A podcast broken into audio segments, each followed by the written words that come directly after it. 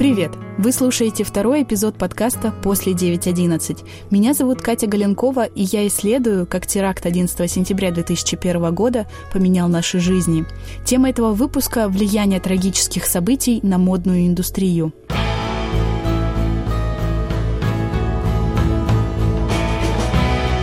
Как это носить футболки 9.11 «Спасибо, что живой»? Отрефлексировали ли модные дизайнеры трагедию в Нью-Йорке? Есть ли в истории России события, которые можно осмыслить через одежду? И самое главное, при чем здесь Гарри Поттер? Об этом я поговорю с журналисткой, ведущей подкаста «Мышьяка кружева» Катей Штерн и писательницей, исследовательницей моды Ленор Горалик.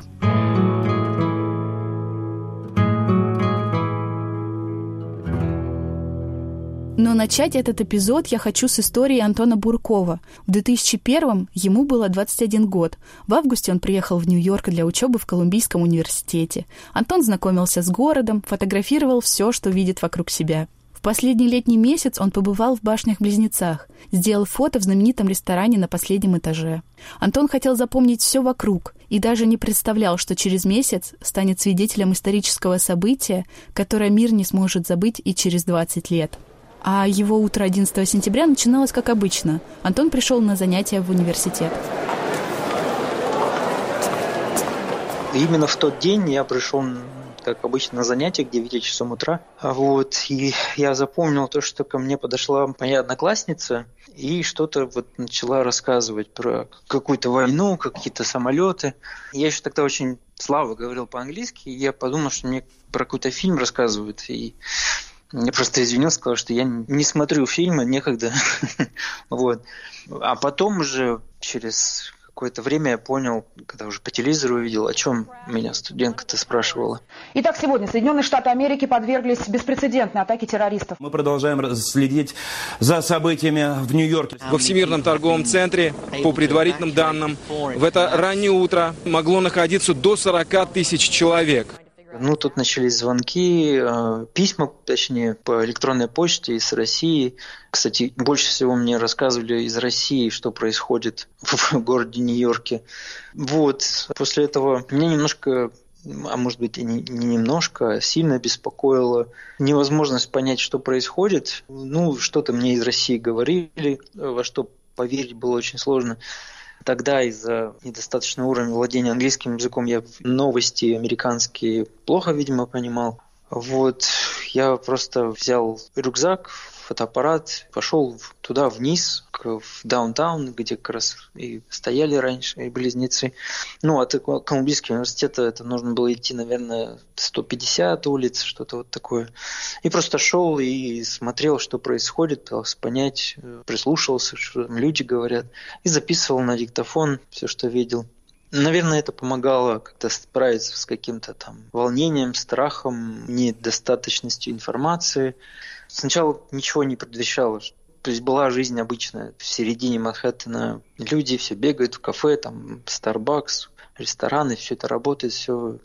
Чем ближе подходил а, к даунтауну, тем больше было каких-то знаков о том, что что-то не так, что-то что действительно произошло. В какой-то момент увидел уже и дым, ну и постепенно дошел до блокпостов, я не знаю, э, может быть так получилось, но как раз к тому блокпосту, к которому я подошел, там формировалась группа, группа волонтеров. Особенно тоже не понимая, что будем делать. Ну, может быть, никто не знал, что будем делать. Присоединился к группе и нас повели вот именно туда, соседнее здание. Оно называлось One Liberty Plaza.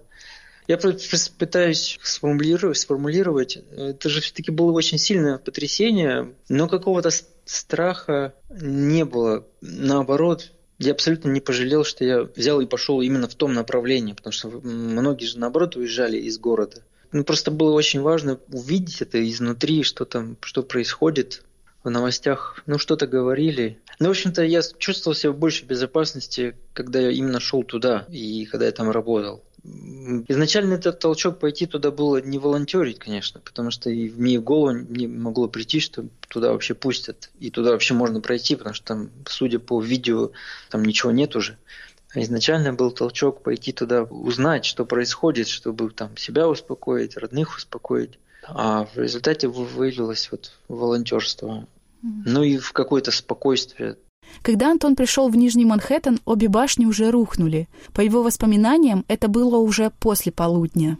Чем ближе мы приближались к самому Ground Zero, тем больше было понятно, что ну, это уже какой-то это уже не Нью-Йорк, это уже зона действий военных. Э, в общем-то, такого даже в фильмах не изображали. Разбитые э, полицейские автомобили, что там с крыш на них слетит, все вокруг в пепле. Ну, такой очень жирный, такой густой слой от этого пепла или что там было.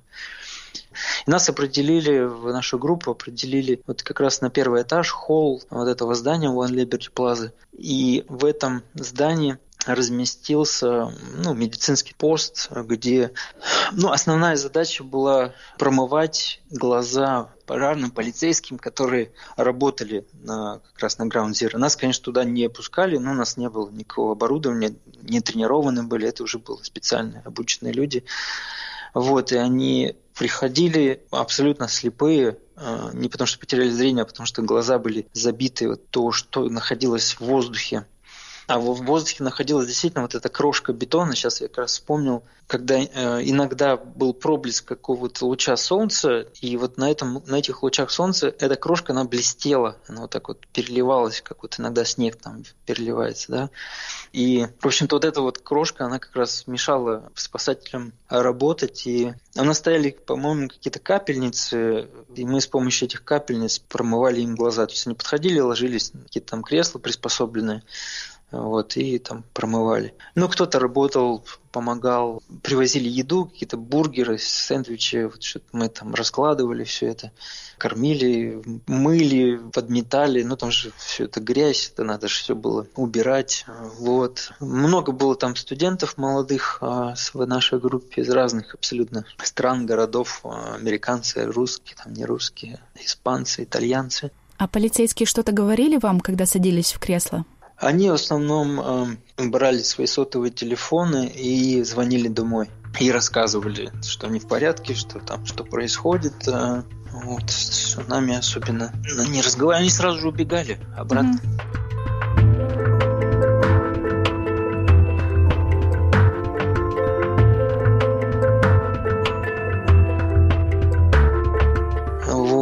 Ну, практически мы в эту ночь не спали, некогда было поспать. Ну, в какой-то момент просто нас отправили отдыхать на, по второй там этаж. Я запомнил, что это был магазин Brooks Brothers, вот эта вот дорогая одежда, пальто, костюмы. И я помню, что ну не будешь спать в мусоре, в этой грязи. Я взял с а, вешалки какое-то пальто, на нем был такой ценник 400 долларов, бросил в эту грязь, ну и лег спать. Brooks Brothers – дорогой бутик с вековой историей.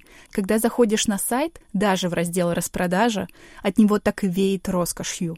11 сентября 2001 года выбор нового галстука спас человеку жизнь. Продавец бутика Антонио де Хезес утром, как обычно, пришел на работу, и почти сразу после открытия в магазин зашел покупатель – Мужчина спешил на собеседование в Cantor Fitzgerald, финансовую компанию, которая находилась в Северной башне через дорогу от Brooks Brothers.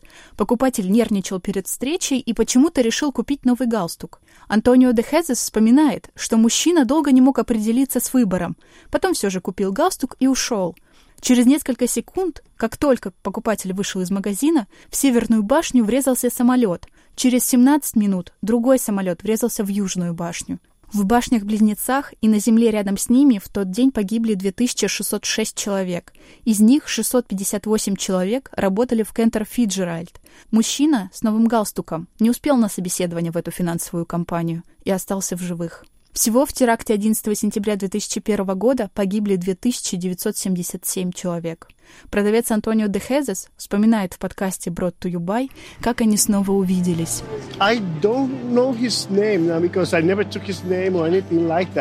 Я не знаю, как его зовут, но я всегда вспоминаю эту историю, когда думаю про 11 сентября. Это ведь было просто совпадение, что тот мужчина зашел в магазин и долго выбирал галстук. Это заставило его задержаться. Если он чувствует благодарность за это, я счастлив. But hey, if you feel grateful about it, hey, I'm happy. Антон Бурков тогда всего этого еще не знал. Весь день 11 сентября он волонтерил на Ground Zero, помогал пожарным. Потом провел ночь на пальто в бутике Brooks Brothers, а утром его отправили домой, потому что во время волонтерства Антон случайно поранил ногу. Ну, то, что вот мне действительно очень запомнилось, то, что чем дальше уходишь от места происшествия, тем жизнь была абсолютно нормальной. То есть все рестораны работали. Мне кажется, я даже на метро уехал обратно. До куда-то я шел пешком, потом на метро. Люди ходили в кафе, там, пили кофе, Starbucks, там. Но это вполне нормально, потому что город-то ведь очень большой, что там все будут стоять, ничего не делать. Ну, то есть это нормально. Просто казалось, что это ненормально когда вот на Ground Zero это темнота абсолютная, потому что из-за этого смока вроде бы время дневное, а на самом деле там сумерки, темно. А уходишь дальше в город, в Uptown, Middletown, там этого ничего не чувствуется. И, и честно говоря, даже столб вот этого дыма, его не видно, ну, где-то там из-за небоскребов, а просто уже когда приходишь на там 120-116 улицу, там уже довольно-таки далеко до даунтауна и просто не видно. Поэтому вот ты вроде бы в одном том же городе находишься, здесь абсолютно спокойно, безопасно, а там полный ад творится. Вот этот мне очень контраст запомнился. Сейчас Антон занимается образовательным проектом ЕСПЧ «Навигатор», помогает подавать жалобы в Европейский суд по правам человека. Я спросила у Антона, как он сейчас относится к пальто, носит ли этот вид одежды, вспоминает ли Brooks Brothers. Ну, я какой-то всегда, да, ношу пальто. Я его купил намного позднее, там, спустя, наверное, лет 10. Но это было, наверное, никак не связано. Mm-hmm. Вот. Просто, конечно, когда беру его в руки, иногда так вспоминается. Я больше, когда слышу название того магазина, я вспоминаю, ой, я же там спал в грязи на пальто.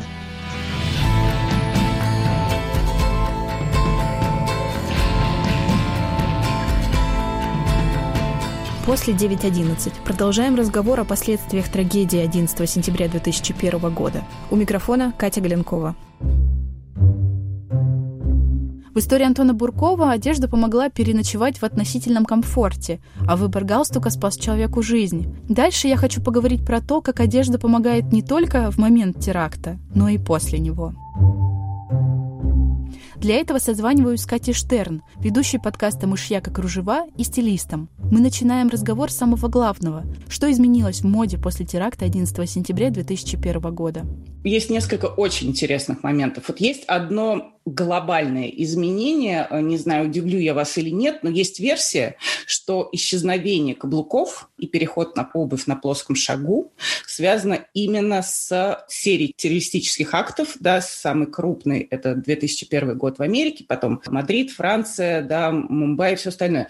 Представьте себе деловое утро в деловом здании, люди либо работают в офисах, либо приехали на там, бизнес-митинг, и женщины бежали снимая обувь, либо снимали ее по ходу, им э, советовали снять обувь, все были в шоке и снимали каблуки и бежали босиком. И в мемориальном музее 9.11 хранится пара женщин, по-моему, Лора Лопес ее зовут, она бежала с 97 этажа Южной башни. То есть, когда она увидела, что происходит в Северной, она побежала вниз и она сразу сняла обувь, причем это не сказать, что это каблуки-шпильки, это достаточно устойчивый каблук. Где-то на 61 этаже над ней начали рушиться этажи уже на Южной башне, да, и она сбежала вниз, и только спустя несколько кварталов она обулась обратно, куда-то дошла, и когда кто-то сказал, что у нее совершенно кровоточащие ноги, она вспоминала, что она даже этого не почувствовала. И вот эта пара до сих пор хранится в музее, желтая пара,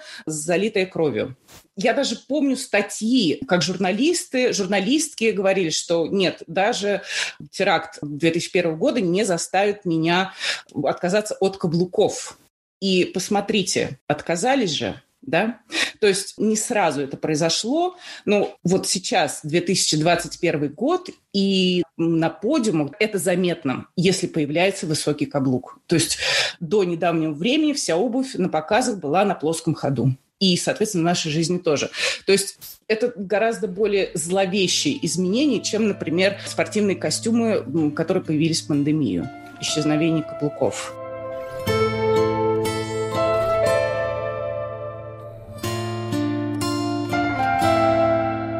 11 сентября 2001 года был четвертым днем Нью-Йоркской недели моды. Это одно из самых значимых событий для всей индустрии. О том, как участники мероприятия отреагировали на теракт, рассказывает исследовательница моды, писательница Ленор Каралик. Я не эксперт по темам мода и политика, и мода и война, а это очень важно. Но я что-то знаю, как-то следила за этой конкретной темой моды и 911 немножко и готовилась к этому нашему подкасту в меру своих сил. Что могу, расскажу, где не могу, буду честно говорить, что не знаю. Были немедленные локальные действия, которые предпринимали разные люди и разные институции, связанные с миром моды. Была немедленная реакция. И были какие-то, как считается, это, об этом всегда очень трудно судить, но были глобальные изменения, которые запустились процессом 911, но вернее было бы сказать, что они запустились несколькими процессами, происходившими вот на стыке Y2K 2000 года 2001 года. Немедленные процессы были очень интересные. Была немедленная реакция американского модного сообщества на произошедшую трагедию. Во-первых, конечно, есть желание сказать «жизнь бессовестнее литературы». Если так написать в романе, это будет очень плохой роман. Это будет слишком очевидный ход. Но все, наверное, знают, кто работает с, мод... с темой моды, что 9.1.1 пришлось на Нью-Йоркскую неделю моды Одна из важных вещей, которая произошла, пришлось отменить очень много шоу, более 70. Они были просто неуместны, это, это было немыслимо. Это пришлось, это не в смысле технических нельзя было провести, а просто все понимали, что совершенно немыслимо это делать в такой ситуации.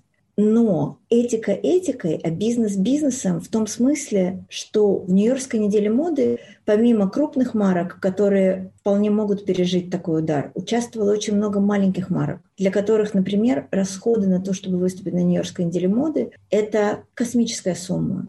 И эта космическая сумма тратится не для того, чтобы красиво прошли по подиуму и показали коллекцию, а для того, чтобы в результате этого красивого прохода по подиуму байеры заказали коллекцию то есть это буквально история про инвестицию. Ты вкладываешься в выступление на неделе моды и надеешься, что эта инвестиция отобьется.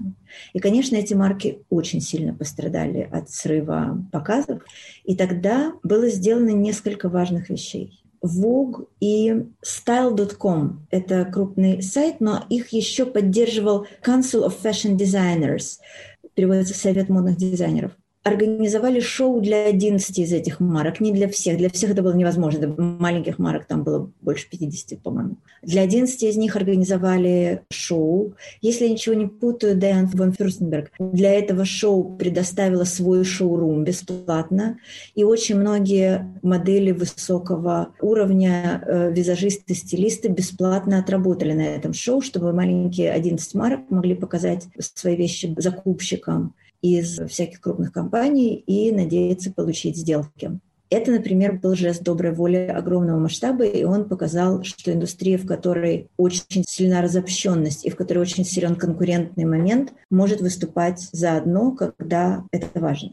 Есть частные истории про то, как дизайнеры одалживали друг другу деньги, про то, как дизайнеры поддерживали друг друга в этой ситуации. Их очень много. Они просто известны на рынке, и о них просто рассказывают друг другу. Это был момент, когда все были в тяжелом положении, и было очень много взаимной поддержки там, где обычно соревновательность очень велика. О том, что было после 2001 года и как модные дизайнеры переживали трагедию, рассказывает журналистка и стилист Катя Штерн тогда, вот прямо в момент трагедии, спустя несколько месяцев, ну, я сейчас про мир fashion и одежды могу говорить, да, люди, например, рванули, если что-то и покупали, то покупали в Заре, который успел очень быстро перестроиться и выпустил одежду черного цвета, да. Месяц или два в бутиках посущественнее, да, царила тишина, не было ни байеров, ни покупателей, а потом, по свидетельствам э, некоторых дизайнеров, спрос даже вырос. То есть такое было желание желание восстановиться, да, действительно занять эту позицию, мы не жертвуем. Но если говорить в целом, то, конечно, после 2001 года мода стала сильно консервативнее, да, цвета поглуше, да, фасоны, ну, не попроще, да, полаконичнее. И все это продолжалось достаточно долго, потому что еще потом был кризис 2008 года, да, покупательский, ипотечный, и мне кажется, что какое-то оживление началось с приходом, ну, условно говоря, двух человек в индустрию, с тем моментом, что они заняли руководящие посты. Это Демна Гвасали в Баленсиаго и Александр Микеле в Гуччи. Да, это были с середины 2010 mm-hmm. по 2020.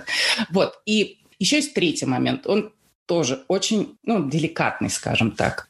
Американцы не то чтобы сделали вид, что ничего не было, но сделали вид, что они живут дальше, постарались жить дальше. И были и до сих пор продолжаются скандалы, связанные с постройкой мечети. В двух кварталах, э, она так называется Zero Mosque по-моему, в двух кварталах от э, места, где находились башни-близнецы. Да? Скандалы продолжаются, и споры продолжаются до сих пор. Потому что вот одна из точек зрения, что родственникам жертв было бы неприятно наблюдать место для моления, да, как бы людей такой же религиозной принадлежности, как и те, кто уничтожил их родственников. Что про моду можно сказать? В 2015 году примерно возникло понятие modest fashion. Тут сразу несколько моментов. Во-первых, клиенты, условно говоря, мусульмане, да, хорошо, скажем так, арабские клиенты – это деньги. И модные дома естественно, не могут совсем игнорировать этот момент. Да? Возникло понятие modest fashion. В 2018 году объем рынка modest fashion исчислялся 250 миллиардами долларов. Да, это очень большая цифра. И плюс вот если, например, посмотреть показ Dior Resort 2020 года с глухими одеждами, с закрытыми либо собранными волосами, с такой многослойностью, да, ну, когда кожа видна в минимальном количестве, да, это совершенно очевидно показ, направленный на определенную группу клиентов. То есть это к вопросу о толерантности в купе с денежными соображениями. Это очень интересный момент, и он действительно требует очень тщательного выбора выражений. Вот mm. так вот. А про мечеть вы упомянули, потому что я правильно понимаю, что там какой-то еще бутик есть рядом, да? В этом? А, нет, нет, нет, нет. Там сначала собирались построить просто мечеть. Потом в результате сошлись на том, что это будет мультикультурное пространство. Я просто имела в виду, что если мода да, как-то адаптировалась и проявила, скажем так, толерантность, возможно, отягощенную какими-то денежными соображениями, да, то другие сферы, религиозная область – это вообще страшное дело. Там гораздо все как это сказать, острее происходит. Я имела в виду, что мода как-то смогла преодолеть эти разногласия и пошла дальше. Что касается про футболки 9/11, я тоже посмотрела, пока готовилась. Тут не хочется применять слово забавно. Например, футболка, вот 9.11, там какой-то аналог «Не забудем, не простим», и внизу комментарии миленькая футболочка, взял размер 3XL, маловато. Вот. Или, например, есть футболки «Я спасся 9 сентября». Ну, как говорит мой сын, что, серьезно?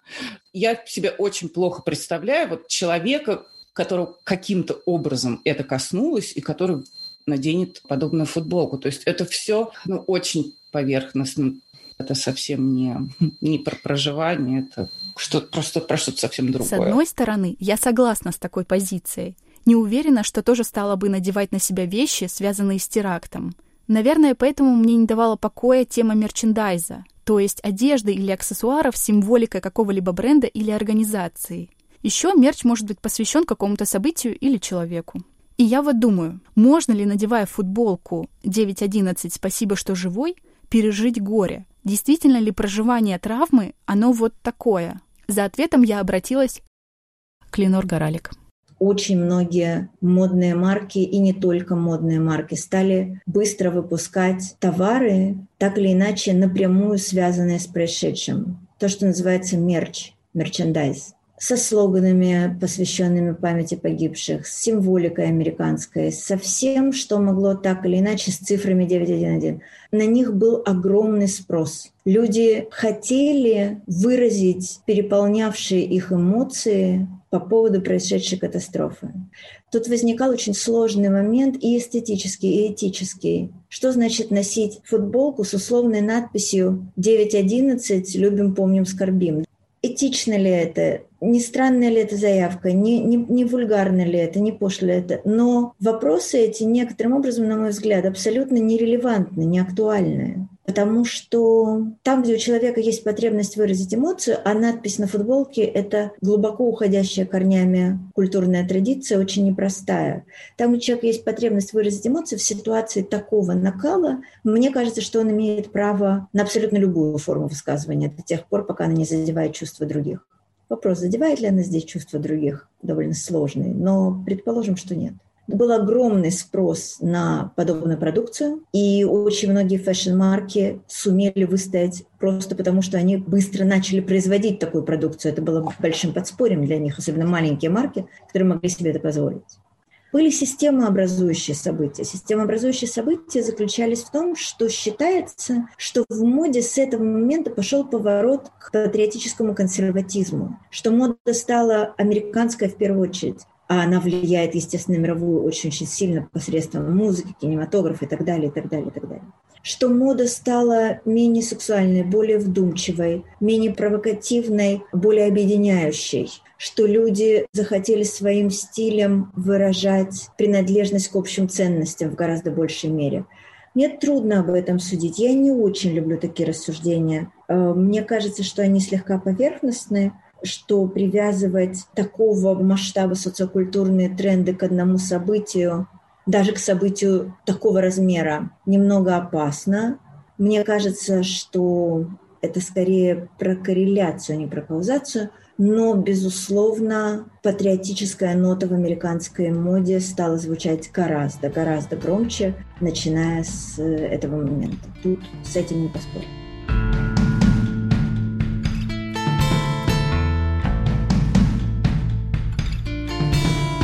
Напоминаю, что вы слушаете «Радио Свобода», подкаст «После 9.11». Продолжаем разговор о последствиях трагедии 11 сентября 2001 года. У микрофона Катя Галенкова. К счастью, я не была тогда в Нью-Йорке. Я не пережила эту трагедию. Но действительно ли одежда может помочь? Проживание травмы через моду, оно вот так работает? Этот вопрос уходит корнями в другой вопрос. Что человек чувствует и делает, когда он надевает футболку со слоганом? Вообще, любым слоганом. Это более широкий вопрос, да? Во-первых, он делает прямое высказывание таким способом. Он что-то транслирует миру. Он делает не просто публичную заявку, он делает публичную заявку от первого лица. Кроме того, он таким образом очень часто присоединяется к какой-то группе людей. Не обязательно, да, эта заявка может быть очень индивидуальной, но очень часто она не только индивидуальная, но и групповая, потому что когда мы носим футболку с надписью «Металлика», мы говорим, что мы не единственный фанат «Металлики», один из фанатов металлики, да, это довольно важная заявка.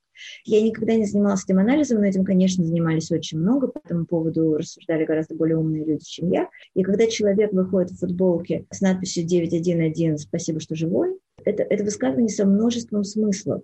Один из них, наверное, выразить действительно ту переполнявшую многих, они свидетельствуют многие сейчас, благодарность, что его миновала катастрофа, это очень сильное, почти эйфорическое чувство, как мы знаем, да, когда происходит катастрофа, в которой погибают многие люди, и она не коснулась тебя лично, физически, и ты испытываешь мощнейшее ощущение, в котором смешивается облегчение, вина, да, это тоже очень важный момент, счастье, острое переживание, чувство, что ты живой и так далее. С другой стороны, это может для кого-то прозвучать издевкой. С третьей стороны, это может быть э, заявкой «Смотрите, я неравнодушен к происшедшей трагедии, я тоже что-то чувствую, не считайте меня бесчувственным человеком». Да, это может быть очень много всего. И мне кажется, что однозначно ответа тут нет. Два человека в двух таких футболках могут выражать что угодно, включая иногда противоположные чувства. Мне кажется, что это вообще очень важный вопрос о том, насколько мода помогает нам проживать небезопасность внешнего мира. Давайте поставим вопрос иначе. Насколько вообще мода рефлексирует по поводу социального? И правильным здесь будет заострить внимание на слове «рефлексирует». Есть разница между реагированием и рефлексированием. Реагирование – это бессознательный процесс. Рефлексирование – это сложный сознательный процесс, который человек проделывает, потому что считает необходимым. Мода реагирует на все, это безусловно. Интересно, насколько мода рефлексирует. По поводу 9.1.1 мода старательно пыталась рефлексировать и, безусловно, очень ярко реагировала.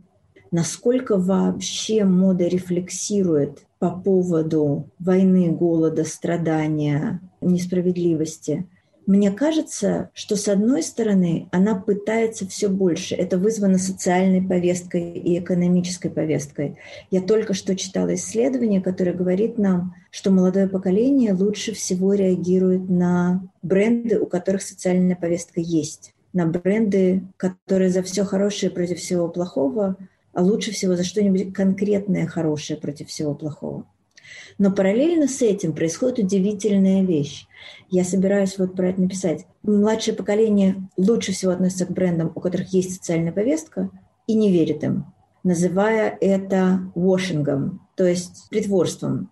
Получается, что молодое поколение хочет, чтобы у брендов была социальная повестка, но когда бренды пытаются, это не вызывает доверия. Иными словами, запрос есть, а языка, на котором бы удовлетворительно про ответ на этот запрос рассказывали, пока нет. Но поскольку этот запрос есть, бренды очень стараются. И это заставляет их сейчас рефлексировать на тяжелые темы самыми разными способами. Получается не очень, получается очень по-разному. Может быть, ровно потому, что пока что не нащупано как да, мы находимся в крайне интересном периоде становления. Как раз последние 20 лет и 11 сентября здесь, вот тут я готова верить, что это была далеко не последняя причина, по которой процесс запустился. Бренды начали стараться. Мода всегда реагировала социально, но реагировала больше, чем рефлексировала. Сейчас бренды стали стараться все больше рефлексировать. Посмотрим, к чему это приведет. Я спросила у Ленор, а где она была 11 сентября 2001 года, что помнит про тот день. Э, я тогда работала в Грани.ру, я была в редакции, и я помню состояние диссоциации. Я сидела на своем рабочем месте, все были у себя, но мы были в большом зале, мы, мы все вместе. Мы смотрели на экран телевизора, и это было сюрреалистично, это было невозможно вообразить. Я плакала, коллеги мои плакали. Мозг отказывался это принимать. Мы были то, что называется в отказе. Что хочется делать в таком состоянии? Бежать, прятаться? Хотелось в первую очередь говорить с близкими. Это была моя главная эмоция. Был ужас за нью-йоркских друзей, совершенный ужас. И пока они не выходили на связь, конечно, это все, чего хотелось. Хотелось услышать их. Хотелось попытаться как-то собраться с мыслями. Это было самое тяжелое. У меня было полное ощущение системного перелома. Мир никогда не будет прежним. Вот оно было очень сильным. Отразилось ли потом это как-то на вашей жизни? Может, вы боялись летать на самолетах или что-то такое? А, я израильтянка. Мы как-то очень привыкли к тому, что мир небезопасен, и, может быть, это помогло мне перенести эту историю. Он просто стал еще более небезопасен.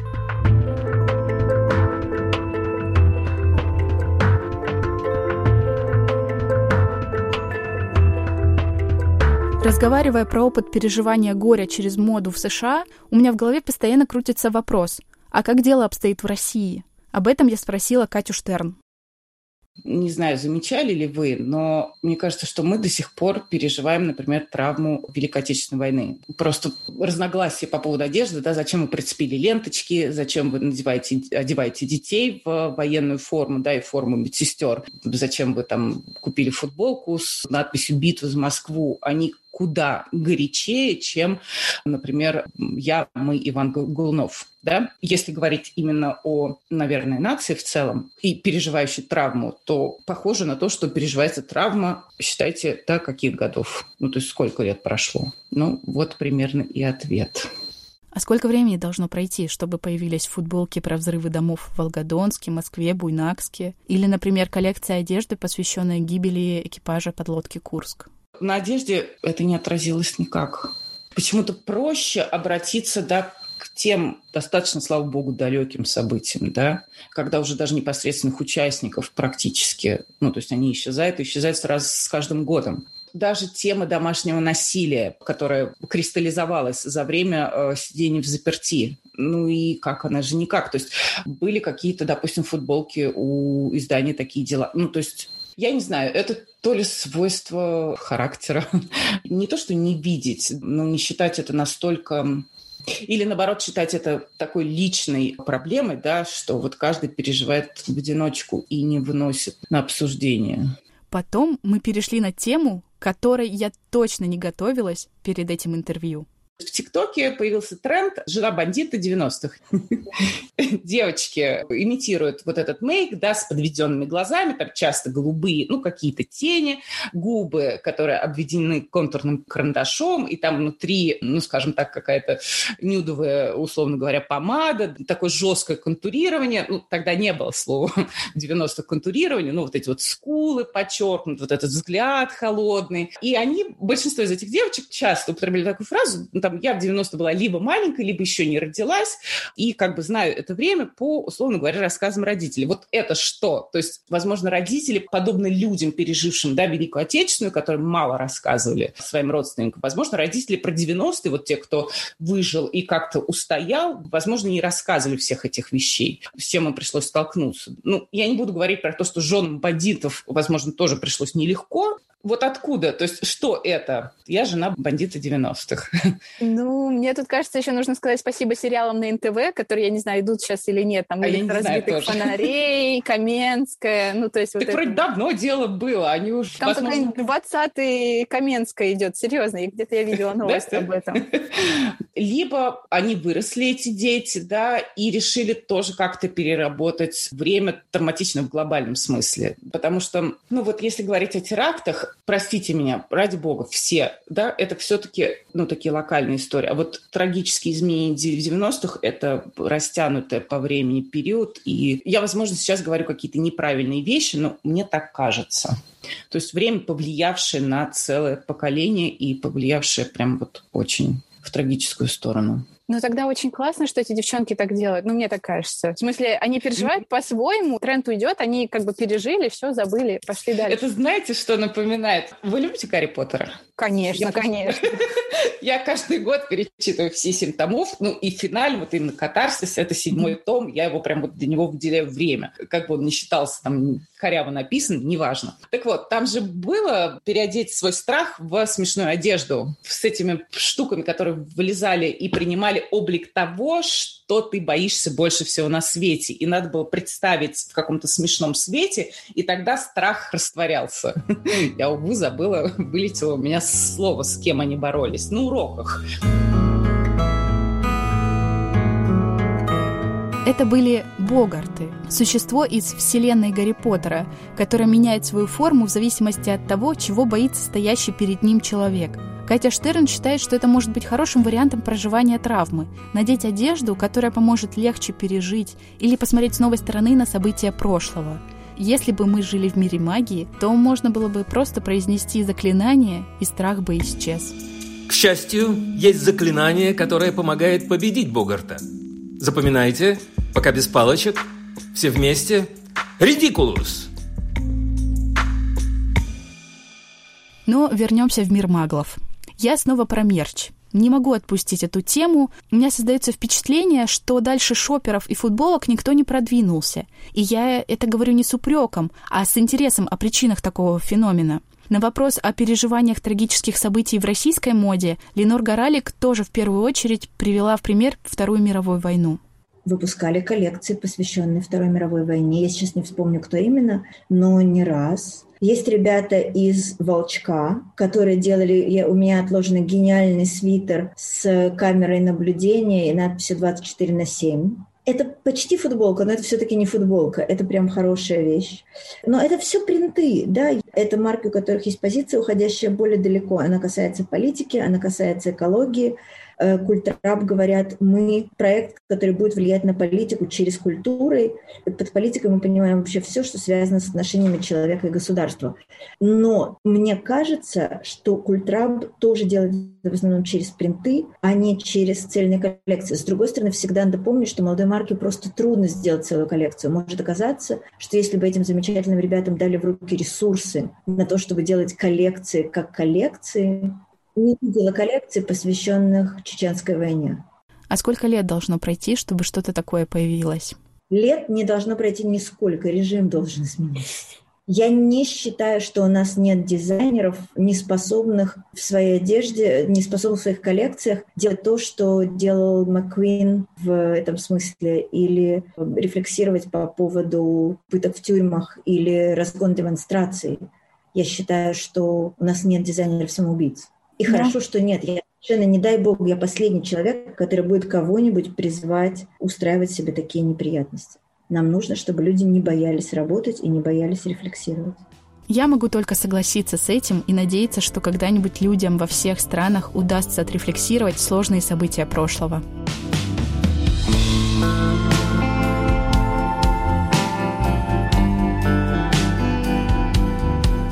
Это был подкаст «После 9.11». Меня зовут Катя Галенкова. В этом выпуске мы поговорили про то, как теракт 11 сентября повлиял на модную индустрию и на ту одежду, которую мы носим каждый день.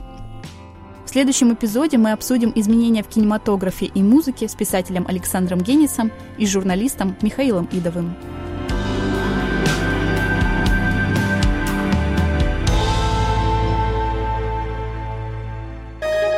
Студия подкастов «Радио Свобода».